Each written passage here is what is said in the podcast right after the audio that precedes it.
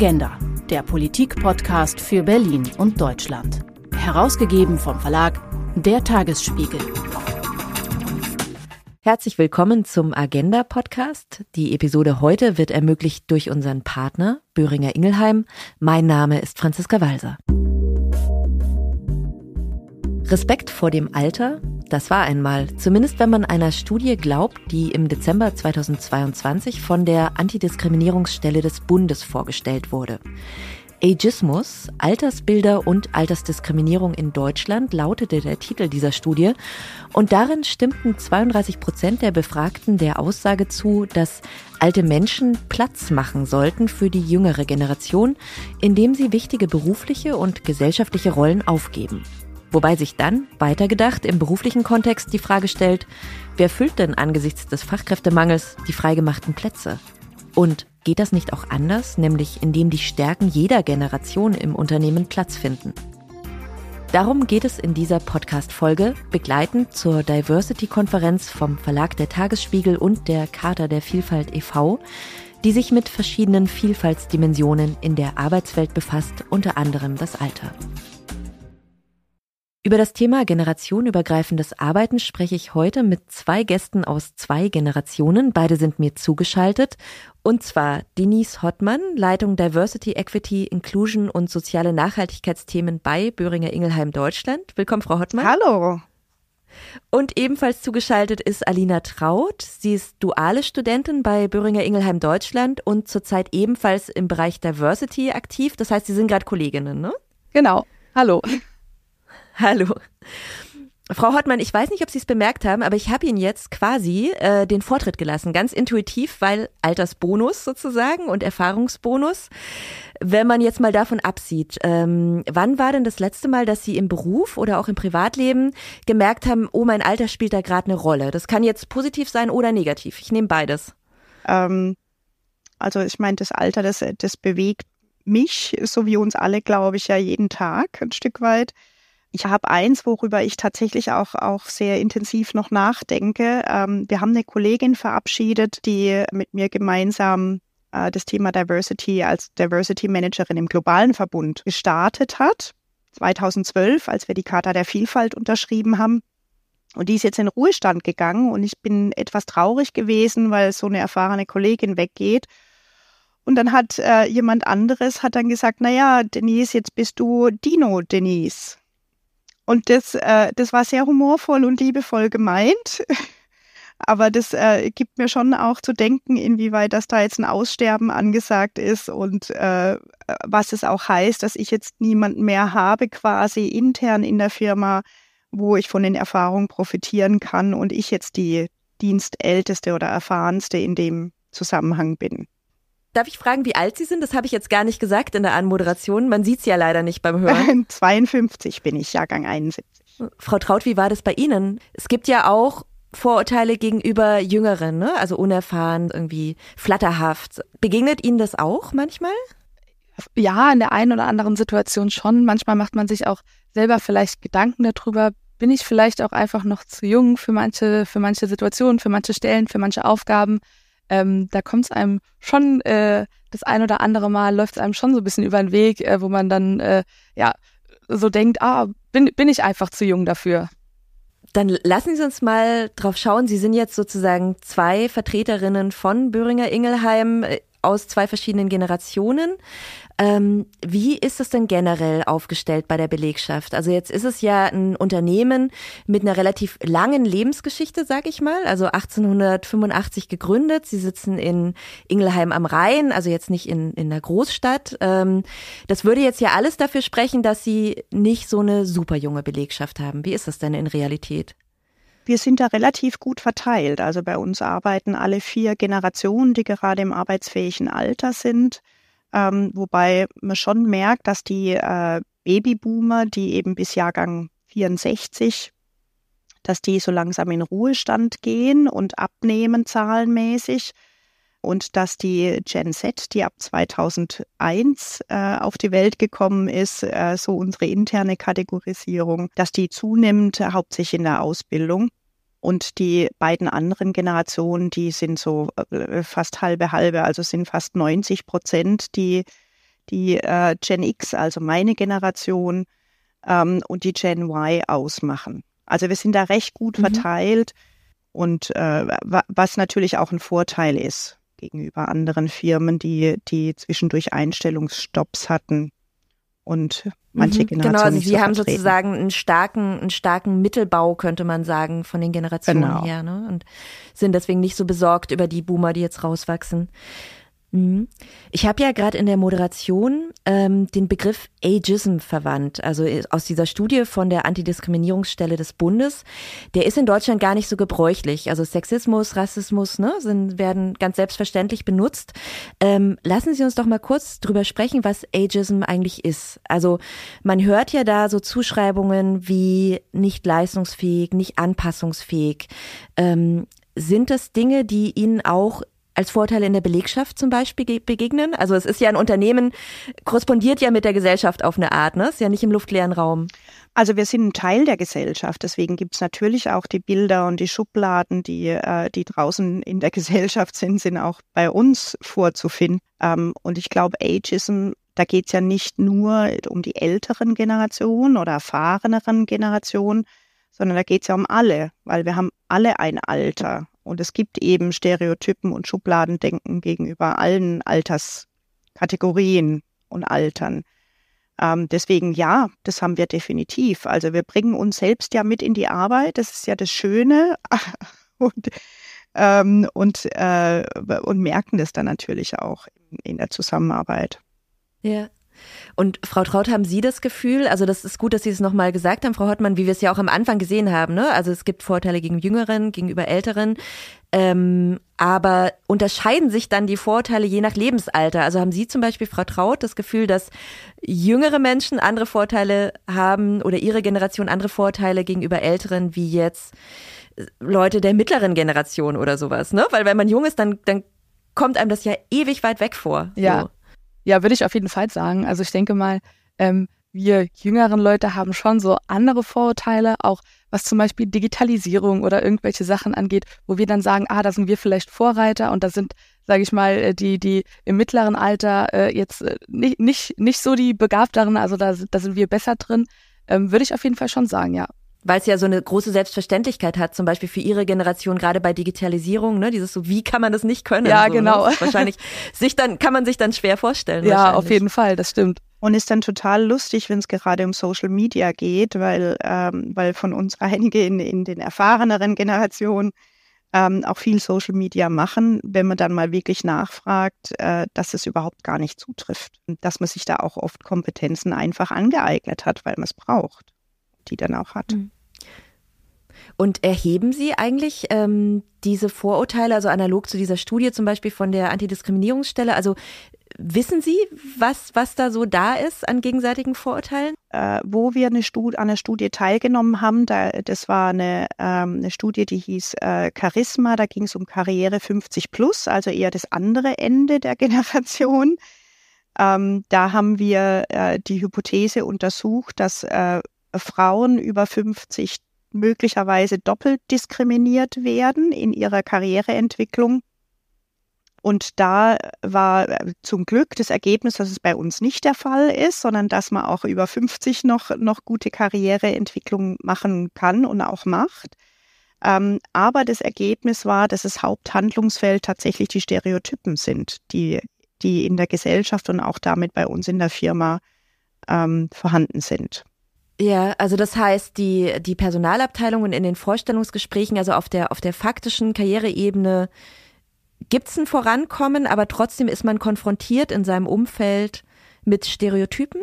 Ja, also die, die Karriereentwicklung an sich, dass man sich selber entwickelt, dass man qualifiziert wird, dass man auch Karriereschritte macht. Also das läuft bei uns scheinbar gut, so wie es auch sein soll. Was aber erlebt wird, ist, dass eben diese Zuschreibung im Alltag stattfinden. Und das, mhm. ähm, also ich habe es persönlich ähm, ganz extrem gemerkt, weil ich habe dieses Projekt dann vorgestellt in einer äh, Betriebsversammlung. Und als der Titel drauf war, da kann man immer vorher Fragen einsenden. Und ich habe zwei, zwei Seiten voll mit Fragen gekriegt, die sehr emotional waren, ähm, mit Aussagen wie äh, hm, ab 50 heißt es, ich bin jetzt alt. Und ich glaube, das war dann negativ konnotiert, so wie es in der Gesellschaft ja auch stattfindet.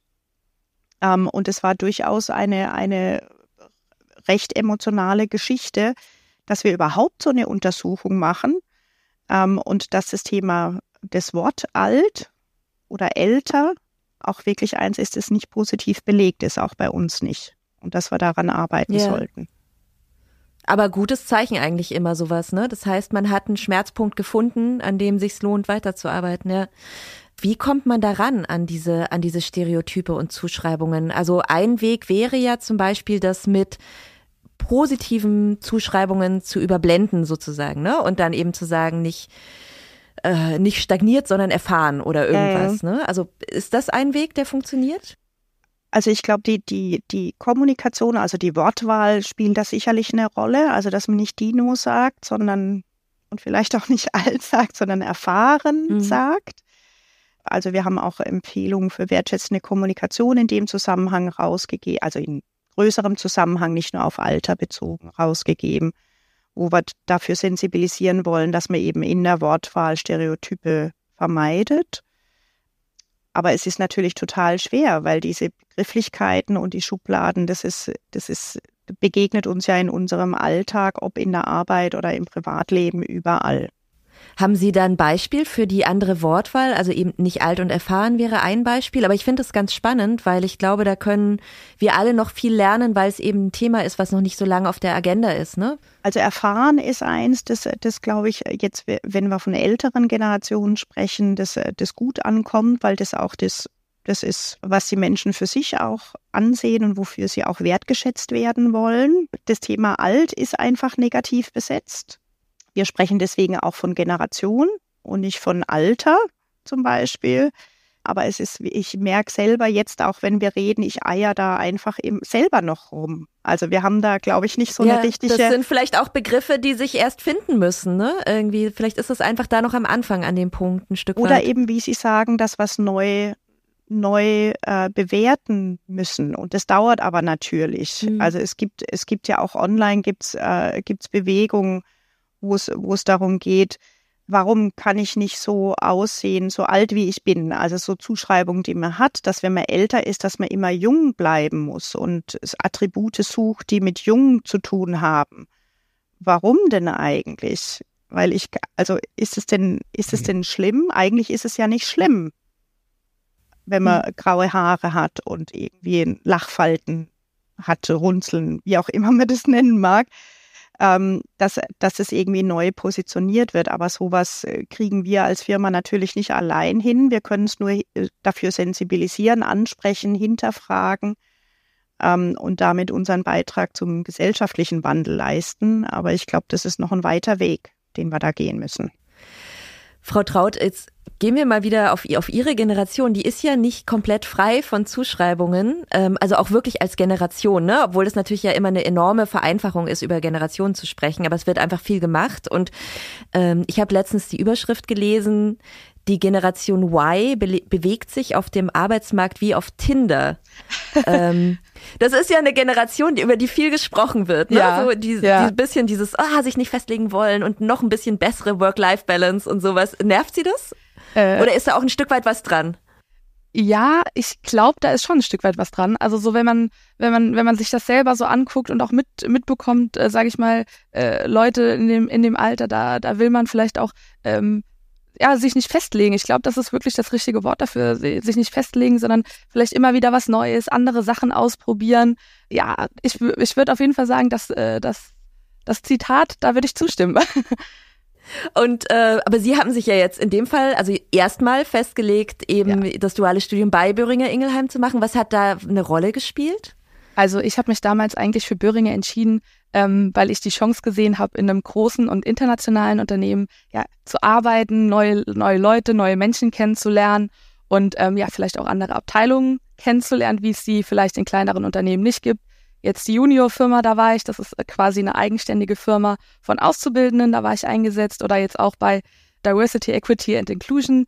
Das gibt's auch nicht in jedem Unternehmen. Das fand ich auch super interessant und äh, ja, bin da froh, jetzt äh, ja, bei Böhringer zu sein. Wenn Sie jetzt gerade sagen, was Sie schon für Stationen durch haben, vielleicht muss man dann dieses sich nicht festlegen innerhalb eines Unternehmens bieten. Könnte das dann so funktionieren? Ja, auf jeden Fall. Da, also äh, ich, ich denke auch, dass das, wenn es halt ähm, so jetzt in der Ausbildung verschiedene Abteilungen, wenn man die du so durchlaufen kann, dann ist das mit diesem sich nicht festlegen ja auch, auch gegeben quasi. Und es ist ja, es ist ja auch für uns als Unternehmen, also auch früher, jetzt nehme ich mal das Wort in den Mund, ähm, da war ja wichtig ein roter Faden und äh, es gab bei uns die Aussage einmal Böhringer, immer Böhringer, wurde mir in meinem Vorstellungsgespräch genannt. Ähm, dass wir, wir haben eine extrem hohe, hohe Betriebszugehörigkeit nach wie vor, obwohl jetzt schon so viele Gen Ys bei uns seit Jahren auch unterwegs sind. Trotzdem erfahren wir auch, dass wenn man mal rausgeht und mal die andere Welt draußen kennenlernt, äh, wir haben auch eine gute Rückkehrerquote. Und da ist ja, ja auch nichts verkehrt bei. Früher wäre das, glaube ich, nicht so gut gegangen, wenn man irgendwie zu Mitbewerbern gegangen wäre. Ähm, wenn man mal vor, keine Ahnung, 30, 40 Jahren, da, da wäre das möglicherweise nicht so gern gesehen gewesen. Und, und wir profitieren da davon natürlich auch, dass wir, dass wir ähm, Menschen haben, die auch mal was anderes gesehen haben. Wir haben jetzt ein bisschen reproduziert, was ja die Gesellschaft auch macht. Ne? Wir haben so auf die Extreme geguckt, also die ähm, nicht älteren, sondern erfahrenen äh, Mitarbeitenden und äh, die jüngeren. Ich würde jetzt gerne noch mal ein bisschen drüber sprechen, weil im Idealfall ist es ja im Unternehmen eben nicht so, dass die, dass die sich entmischen, diese Generationen, sondern die arbeiten ja im Idealfall zusammen. Also und auch in allen möglichen Konstellationen, also jüngere Führungskräfte, ältere Führungskräfte. Ne? Ähm, was sind denn da so die, die Schmerzpunkte oder wo man so ein bisschen ein Auge drauf haben muss? Wir haben jetzt gerade schon das Thema Digitalisierung angesprochen. Gibt es auch vielleicht ein Thema bei der ähm, Arbeitskultur oder zum Beispiel Duzen könnte ich mir vorstellen, ne, dass das in vielen Unternehmen auch ein Thema sein könnte? Äh, Duzen ist, glaube ich, bei uns kein, kein großes Thema, also inzwischen kein großes Thema mehr. Das, bei uns hat sich eine, eine relativ breite Du-Kultur durchgesetzt. Wir haben in unseren Führungskräfteentwicklungsseminaren, wir arbeiten da viel in der Praxis, mit der Praxis und an Fallbeispielen. Da kommt tatsächlich nicht selten das Thema, ich jüngere Führungskraft habe ältere Menschen zu führen. Was muss ich da berücksichtigen? Was muss ich da beachten?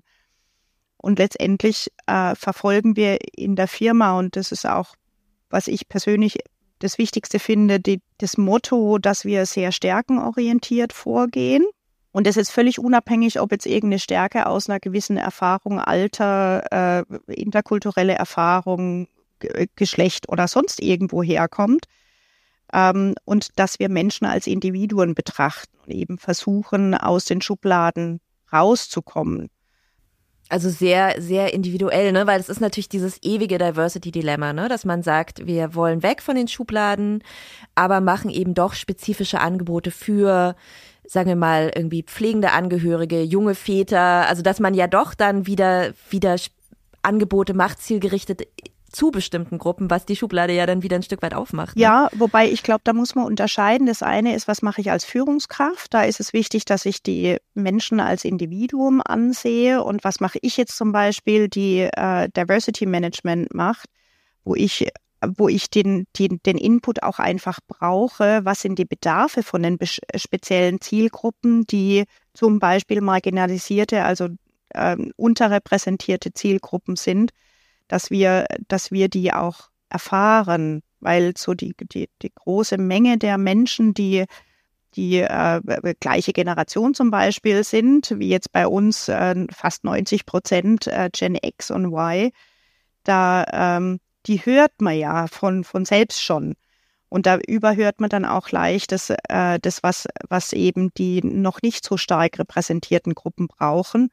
Und da geht es dann eben gerade nicht um Schubladen, aber es geht darum, Bedarfe zu erkennen, die bestimmte Generationen auch haben. Aber Sie würden jetzt sagen, als Führungskraft, also wenn ich einen jungen Menschen motivieren will oder einen alten Menschen, da kann man jetzt nicht sagen, bei dem einen funktioniert das Sabbatical und bei der anderen der Dienstwagen oder sowas nach Generationen, sondern es ist einfach, es ist individuell. Absolut, absolut. Und liegt immer so wie die Generationen auch, ähm, was die gelernt haben in ihrem Aufwachsen. Also dass, dass irgendwie die Babyboomer noch sehr in der Leistungsgesellschaft äh, aufgewachsen sind oder auch bei mir, da ist ähm, da ist so Workaholic das große Thema gewesen und Gott sei Dank hat sich das inzwischen in der Gesellschaft so hin entwickelt, dass, äh, dass das Thema Life Balance, äh, Gesundheit ähm, eine größere Rolle spielen. Und das haben sie für mich auch schon immer gespielt, aber ich habe mich niemals getraut, sowas zu fragen oder sowas zu adressieren. Deswegen, also ich glaube schon, auf die Frage zurückkommen, dass, äh, dass, es, dass man es individuell angucken muss, weil eben vielleicht, vielleicht wollen die Gen Settler keinen Dienstwagen mehr und lieber eine Bahncard 100, was man bei uns auch kriegen kann, wenn man da in, in die ähm, äh, in die Gehaltsklasse kommt, wo man solche Benefits kriegt. Ähm, aber vielleicht auch nicht. Vielleicht ist ja da gerade ein Dienstwagen toll, weil man, keine Ahnung, vier Kinder hat und eh ein Kind auch noch privat rumfährt und, und eben viel unterwegs mhm. ist, was, was mit der Bahn und öffentlichen Mitteln nicht möglich ist. Was meinen Sie, Frau Traut? Braucht es da unterschiedliche Ansätze als Führungskraft? Gute Frage. Ähm, also ich würde auch sagen, dass man da halt einfach immer individuell schauen muss, weil äh, ich glaube, selbst auch in meiner Altersklasse haben wir trotzdem individuelle Vorstellungen, was da gemacht werden muss. Ähm, und das hat dann auch, ja, meiner Meinung nach nicht immer was mit dem Alter zu tun, sondern generell mit der Person selber. Haben Sie denn ein Beispiel aus Ihrer eigenen Arbeitserfahrung, wo Sie sagen, da hat sich das richtig gelohnt, dass wir in so einer großen Altersspanne zusammengearbeitet haben? Da sind Dinge rausgekommen, die wären vielleicht, wenn wir es entmischt hätten, ähm, nur die Jungen entwickeln irgendein neues äh, Produkt, äh, nicht rausgekommen. Wir, wir setzen drauf, dass wir, wenn wir Projekte machen, dass wir die auch idealerweise divers durchmischen. Also, dass wir da mhm. viel, die vielfältig zusammensetzen Alina, ein, ein konkretes Beispiel, das mir jetzt einfällt. Wir haben äh, in der Ausbildung letztes Jahr sehr erfolgreich einen Piloten mit einem Escape Room zum Thema Diversity, Equity und Inclusion mhm. gemacht. Und das wird weitergeführt in der Ausbildung. Das ist richtig, richtig toll angenommen worden, so dass die, die Evaluationszahlen fast schon so sind, dass wir sagen, das ist eigentlich zu gut, als dass man es glauben kann. Ähm, und jetzt ist die Überlegung, wie bringen wir das in die Belegschaft rein? Und da ist es, da fand ich, da hatten wir erst kürzlich ein Projektmeeting äh, mit unserem Partner, dem Weiterbildungszentrum in Ingelheim, wo wir überlegt haben, was ist denn anders, wenn wir die Zielgruppe Azubis haben oder die Zielgruppe der ausgelernten Festbeschäftigten bei uns haben. Ähm, und da, da war es total wichtig, dass wir mit äh, drei Generationen waren es, glaube ich, da in diesem kleinen Projektteam äh, zusammengesessen sind und überlegt haben, wie können wir das denn machen, was muss da anders sein, was müssen wir anders ansprechen. Und, und das hätte ich allein nie machen können. Also wenn ich, wenn ja. ich vielleicht auch nochmal auf die Anfangsfrage zurückkommen kann, ähm, ich kann auch so ein bisschen aus meinen eigenen Erfahrungen sagen, ich habe ja jetzt schon fünf verschiedene Abteilungen durchlaufen und war da quasi auch in drei verschiedenen Teamkonstellationen, sage ich jetzt einfach mal einmal in einem Team, wo es ja, sage ich mal, eher ältere und erfahrenere Leute eingesetzt waren, so circa 50 und ich halt als Azubi. Dann hatte ich ein Team, wo wirklich ja nur die Azubis eingesetzt waren in der Juniorfirma, in der eigenständigen betriebenen Firma von den Auszubildenden. Und ich hatte aber auch ein Team, wo es wirklich komplett durchmischt war, wo äh, aus jeder Altersklasse quasi was dabei war. Und ähm, für mich war das erstmal schön, da so die verschiedenen äh, ja, Teams mitzubekommen, wie, wie da gearbeitet wird. Und ich kann da auch auf jeden Fall rückblickend sagen, dass es für mich in dem Team, in dem es verschiedene Altersgruppen gab, da äh, kam am meisten bei rum. Also da äh, war, war äh, das war einfach, da hatten, hatte man den Input der Älteren, den Input der Jüngeren. Wenn man mal was nicht wusste, sage ich mal jetzt in meinem Alter, dann ist man vielleicht zu erfahreneren Leuten gegangen, die dann ähm, ja da einfach sagen konnten, wie das zu machen ist. Aber äh, man konnte sich auch super mit den Leuten im eigenen Alter austauschen. Also ähm, da habe ich das jetzt nicht anhand des Projekts gemerkt, aber ähm, ja anhand einfach der Arbeitsweisen. Frau Hartmann, Sie hatten jetzt diesen Escape Room schon angesprochen. Der ist ja nicht nur sehr erfolgreich gewesen ähm, intern bei den Auszubildenden, sondern hat auch den zweiten Platz beim Deutschen Demografiepreis gewonnen. Also wurde ausgezeichnet als ein, als ein Best Practice Projekt sozusagen für, wie man eben Generationendiversität im Unternehmen leben kann. Können Sie noch mal ein bisschen erzählen, wie das funktioniert? Also ein Escape Room ist ja so eine Art Gruppenabenteuer, wo man Rätsel lösen muss, sage ich jetzt mal, ne? so ganz vereinfacht. Genau, wir haben in dem Fall keinen, keinen digitalen gewählt, obwohl wir während Corona schon angefangen haben, das zu planen. Wir arbeiten da mit dem Partner der Weiterbildungszentrum in, in Ingelheim zusammen, die schon Erfahrung mit den Escape Rooms hatten. Ähm, und es, es geht darum, auf eine spielerische Art und Weise sich mit äh, Themen auseinanderzusetzen. Offiziell, und das ist jetzt natürlich blöd, es in dem Podcast zu, zu erwähnen, weil eigentlich soll niemand wissen, dass es um Diversity geht. Ähm, offiziell ja. geht es um Quantencomputing ähm, und, äh, und dass, äh, dass ein Problem entsteht und äh, dieses Problem, die Welt muss gerettet werden. In diesem Fall natürlich auch. Und dann ähm, hat man bestimmte Aufgaben zu lösen an Stationen, die dafür sensibilisieren sollen, was einzelne Diversity-Dimensionen in dem Fall haben wir uns an der Charta der Vielfalt, an den Hauptdimensionen orientiert, mit sich bringen. Und es ist total spannend zu sehen, dass äh, wie viel Energie in diesem Raum auch war. Also wir waren uns ja nicht sicher, ist es irgendwie lame, sagt man da, glaube ich, äh, in der Jugendsprache dazu. Ähm, oder ist es was, was, was Spaß macht? Ähm, und es war total viel Energie dabei und vor allem war es auch die Auswertung hinterher total super.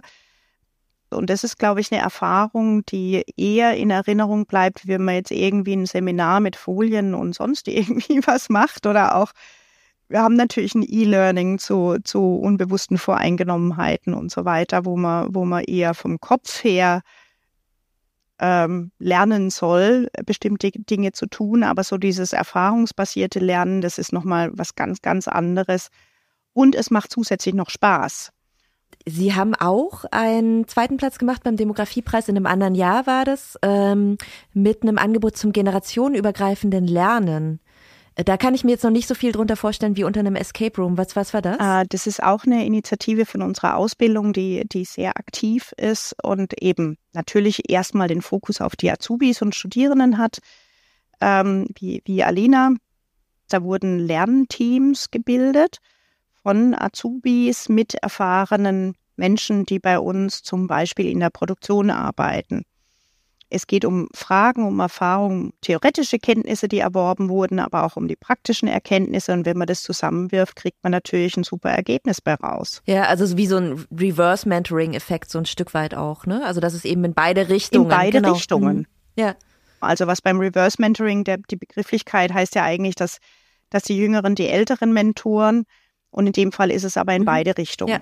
Gibt es denn auch spezifische Angebote? Jetzt komme ich auch schon mit den Begrifflichkeiten ins Schwimmen, aber für, für erfahrenere, schon länger im Unternehmen befindliche Menschen. Also gibt es da besondere Angebote? Weil wir haben jetzt viel Escape Room hat bei den Auszubildenden angefangen und sowas. Also gibt es auch Angebote, die eher am anderen Spektrum ansetzen? Ja, wenige, aber ja. Ähm, also wir haben einmal äh, haben wir eine äh, Standortbestimmung, die wir machen. Das heißt Generation Experience innehalten, sortieren, neu durchstarten. Also es geht darum, dass wir den Menschen eine Reflexion, eine angeleitete Reflexionsgrundlage geben, äh, wie, sie, wie sie denn ihre noch 17 Jahre oder wie viele auch immer bleiben, auch noch aktiv äh, gestalten wollen. Wir haben auch Angebote, wo es um den Übergang in Ruhestand geht. Und alle anderen, also ich, ich hatte mal früher, als ich noch in der, in der Führungskräfteentwicklung gearbeitet habe, äh, hab, oder gerade bei Böhringer angefangen habe, 2008 hatte ich ein Seminar übernommen, ähm, wo es auch um den demografischen Wandel ging. Ähm, wo es um das Thema ging, wie, welche Führungskräfteentwicklungsangebote machen wir denn für erfahrenere Führungskräfte? Und wir haben da aber gemerkt, dass es zum einen schon ein Unterschied ist, in welcher Lebensphase oder vor allem Karrierephase man sich befindet. Das heißt, da gibt es Angebote, aber die machen wir nur an diesen zwei Beispielen, die ich gerade genannt habe. Also diese Standortbestimmung ab 50 und das Übergang in den Ruhestand an dem Alter fest. Aber ansonsten möchten unsere Beschäftigten nicht, dass wir für das Alter speziell Angebote machen. Ähm, und wir haben auch gelernt, dass es gar nicht notwendig mhm. ist, sondern das, was eher an dem Lernziel zum Beispiel festmachen. Frau Traut, es ist jetzt noch ein bisschen hin und ist wahrscheinlich auch schwer, sich vorzustellen. Aber wenn Sie jetzt ähm, so alt werden wie die Frau Hottmann, Ihre Kollegin, also 52, ähm, Was meinen Sie, würden Sie denn dann brauchen oder was würden Sie anders machen vielleicht auch? Also mal angenommen, Sie hätten jetzt den Posten inne. Ähm, was wäre dann anders? ja, das ist äh, auch wieder eine super gute Frage. Ähm, also ich denke, bis dahin wird sich noch so viel ändern. Das merkt man ja auch jetzt äh, allein auch in meinen zwei Jahren, die ich jetzt bei Böhringer bin, wie viel sich da schon geändert hat ähm, im Berufsleben, wie viel äh, man da verschiedene Sachen mitnimmt. Und ich kann gerade gar nicht sagen, was in, wenn ich 52 bin, was dann gebraucht wird. Also das ist super schwierig zu beantworten, weil ich glaube, ähm, wir leben gerade in so einer Zeit, da ändert sich alles so, so schnell. Und ich glaube, bis dahin äh, werden es auch nochmal so viele andere Angebote geben. Vielleicht wird das Thema bis dahin auch, ja, schon ein bisschen besser gelöst sein, sage ich mal. Ähm, dass man das, glaube ich, gerade gar nicht so richtig sagen kann, äh, was ja, dann naja, ist. Naja, weil es ja auch in so einem gesellschaftlichen Kontext ist, ne? Wer weiß, vielleicht ist die Vier-Tage-Woche dann die Norm ja. oder das Grundeinkommen oder was auch immer, ne? Und dann genau, hinsichtlich dessen kann sich ja einfach wirklich noch so, so viel ändern. Das ist noch eine so lange Zeit äh, bis dahin. Ähm, deswegen kann ich, mich, kann ich mich da gar nicht richtig festlegen. Ja, dann hoffen wir auf jeden Fall, dass Sie so motiviert bleiben, Frau Traut, weiterhin und Sie natürlich auch, Frau Hortmann. Ähm, und vielen Dank, dass Sie uns da einen Einblick gegeben haben in die Generationendiversität. Habe ich jetzt gelernt, wäre der gute Begriff ähm, bei Böhringer Ingelheim. Vielen Dank an Sie beide, Frau Traut und Frau Hortmann. Dankeschön, hat Spaß gemacht. Danke. Ich danke meinen beiden Gästen, Denise Hottmann, Leitung Diversity, Equity und Inclusion und soziale Nachhaltigkeitsthemen bei Böhringer Ingelheim Deutschland und Alina Traut, duale Studentin bei Böhringer Ingelheim Deutschland. Und ich danke Ihnen auch, dass Sie zugehört haben. Ich hoffe, Sie konnten einige Impulse mitnehmen. Wenn Ihnen unser Podcast gefällt, dann freuen wir uns über positive Bewertungen. Und wenn Sie keine Folge verpassen wollen, dann können Sie den Agenda Podcast auch abonnieren. Das geht kostenfrei auf Apple, Spotify und überall sonst, wo es Podcasts gibt. Mein Name ist Franziska Walser. Tschüss und auf Wiederhören. Agenda, der Politikpodcast für Berlin und Deutschland. Weitere Informationen unter agenda-podcast.de.